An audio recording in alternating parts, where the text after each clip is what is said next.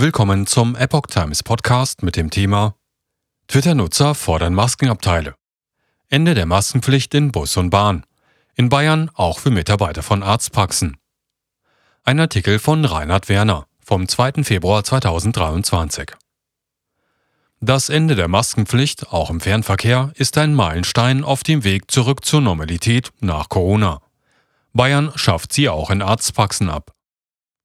Vom heutigen Donnerstag an, 2. Februar, ist die Maskenpflicht auch in Bussen und Bahnen des Fernverkehrs in Deutschland Geschichte. Sie hatte über drei Jahre hinweg Bestand und galt damit als eine der beständigsten Corona-Maßnahmen seit Beginn der Pandemie. Dass sie nun wegfällt, gilt vor allem auch als wichtiger symbolischer Schritt auf dem Weg zurück zur Normalität. Bundesgesundheitsminister Karl Lauterbach hatte die Entscheidung mit einer stabilen Infektionslage begründet. Als letzte verbleibende Bastion der Maskenpflicht verbleiben vorerst noch bis zum 7. April Krankenhäuser und Pflegeeinrichtungen. Außerdem gilt sie noch für Arztpraxen. Ausnahme ist Bayern, das mit Beginn des Monats die Tragepflicht für Beschäftigte abgeschafft hat. Zuletzt hatten auch Bahn- und Verkehrsverbände Druck gemacht. Auch in den neuen verbliebenen Bundesländern, die noch an der Maskenpflicht im Regionalverkehr festgehalten hatten, fällt diese weg. Zuletzt hatten auch die Deutsche Bahn und der Verband deutscher Verkehrsunternehmen VDV vehement das Aus für die Maßnahme gefordert. Seit Inkrafttreten der Regelung hatte deren Umsetzung in den Zügen immer wieder für Konflikte gesorgt. Ein Sprecher des VDV äußerte gegenüber der dpa, es wäre zuletzt immer schwerer gefallen, der Fahrgäst, die Fahrgäste zur Einhaltung der Massenpflicht zu bewegen. Es sei ihnen immer weniger zu erklären gewesen, warum in der Bahn strengere Regeln gelten sollten als in Flugzeugen oder ausverkauften Konzerthallen. Fortan wird das Tragen einer OP- oder FFP-Maske in Bus und Bahn freiwillig. Minister Lauterbach empfiehlt, es weiterhin zu tun. Auch einige Bahnfahrer zeigen sich ob des Wegfalls der Maskenpflicht irritiert. Auf Twitter erheben einige Nutzer die Forderung, eigene Maskenabteile zu schaffen, eigene Maskenabteile zu schaffen, zu denen ausschließlich Personen Zutritt haben, die weiterhin eine tragen wollen. Die Bahn hat bereits abgewunken. Von Beginn an kontroverse Debatte über die Maskenpflicht. Die Maskenpflicht, die phasenweise auch in Handelsgeschäften, im Gastgewerbe oder im Tourismus galt, sollte die Übertragung von Covid-19 verlangsamen. Die Masken, so die Argumentation, könnten das Einatmen von Tröpfchen verhindern, die durch Husten, Niesen oder Sprechen freigesetzt werden. Eine langsamere Ausbreitung des Virus würde wiederum eine Überlastung des Gesundheitssystems verhindern. Befürworter der Maskenpflicht betrachten das Tragen einer OP- oder FFP2-Maske als niedrigschwelligen Eingriff. In vielen asiatischen Ländern sei es seit Jahr und Tag üblich, auch im Freien medizinische Masken zu tragen, unter anderem infolge der schlechten Luftqualität in Großstädten.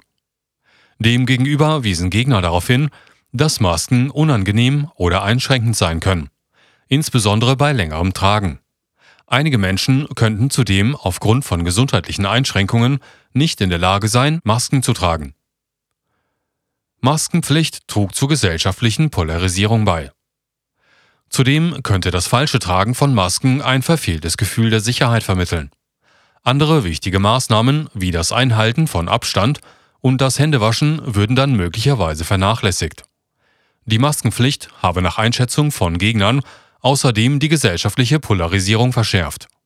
Kritik riefen etwa Einsätze von Sicherheitskräften gegen Menschen vor, die keine Masken trugen, oder der Umstand, dass die Tragepflicht den Maßregelungseifer mancher Bürger anstachelte. Vor allem Personen, die wegen Atembeschwerden oder aus ähnlichen Gründen von der Maskenpflicht befreit waren, wurden häufig zum Ziel von Belästigungen.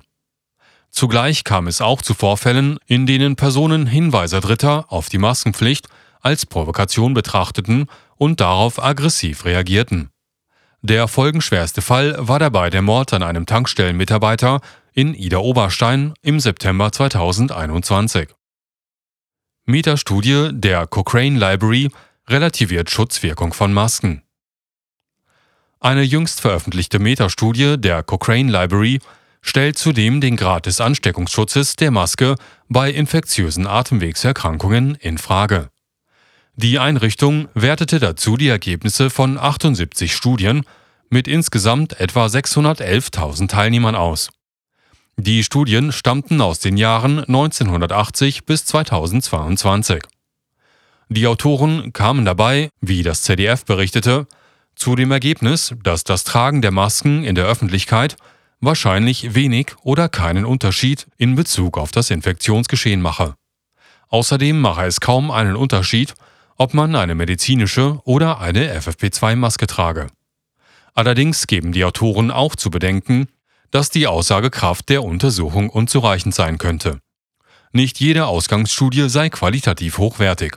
Zudem unterscheide sich das Ausbreitungsverhalten von grippalen Infekten doch qualitativ von jenem des neuartigen Coronavirus.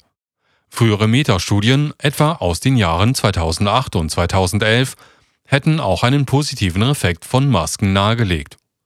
Vor allem ein Faktor stellt die Verlangsamung der Infektionsausbreitung durch Masken in Frage. Am häufigsten werden Viren immer noch im privaten Bereich übertragen.